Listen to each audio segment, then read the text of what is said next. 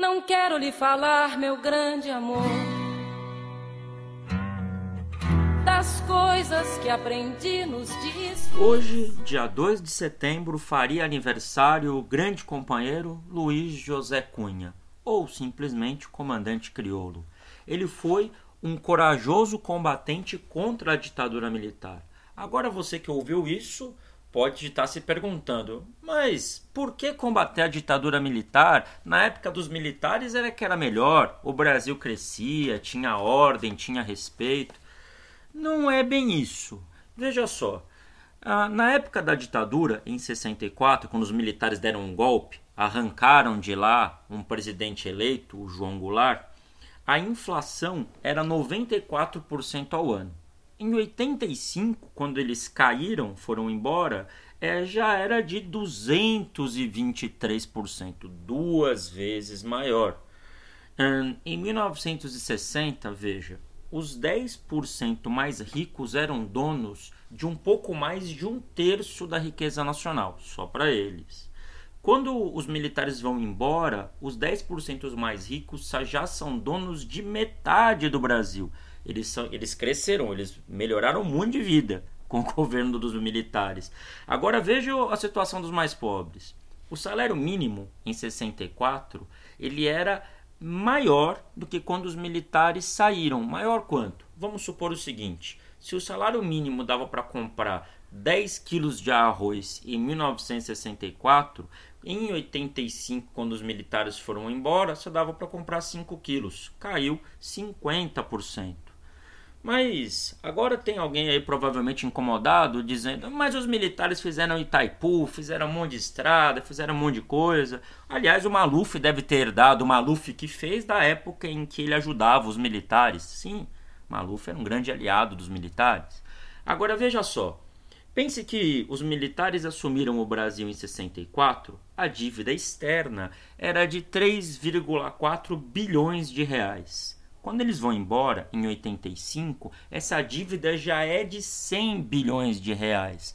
É mais ou menos como você dar uma festa, comprar tudo do bom, tudo do melhor, todo mundo ir na sua casa e dizer: Nossa, como ele está bem de vida, comprou Red Bull, comprou cerveja cara, carne de primeira, só que você passou tudo no cartão de crédito e no mês seguinte não tem dinheiro nem para pagar a luz. Foi isso que os militares fizeram no Brasil. Durante o período as coisas iam bem, mas por conta do endividamento externo. Isso sem falar na corrupção generalizada que era Temer. O Michel Temer é amigo dos militares, é da época dele, assim como o já citado Paulo Maluf.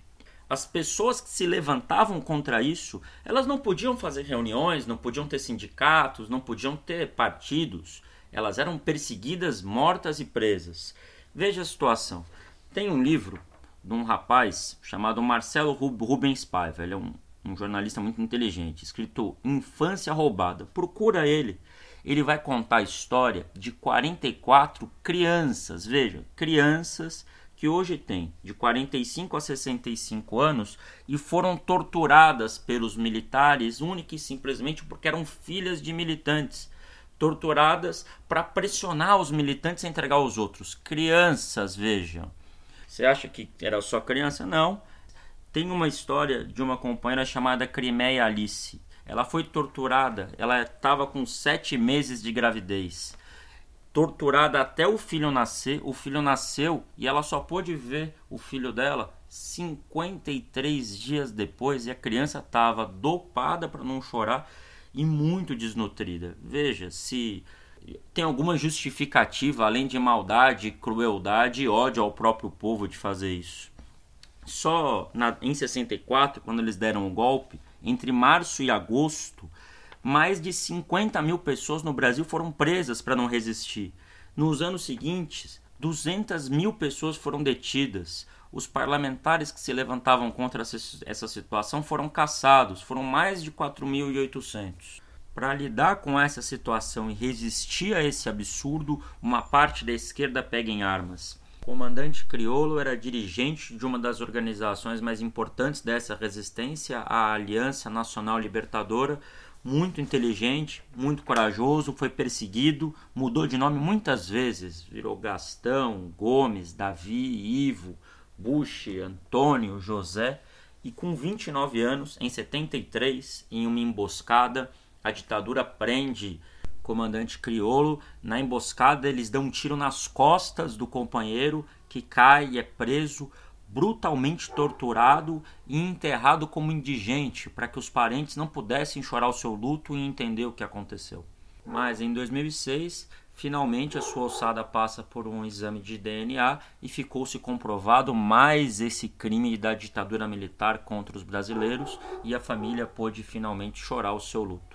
Hoje, dia 2 de setembro de 2020, a coragem desse jovem negro, comunista e nordestino continua a inspirar vários militantes do MTST que, assim como ele, são jovens, negros, nordestinos e comunistas para lutar por um país livre e uma sociedade melhor. Comandante Criolo presente.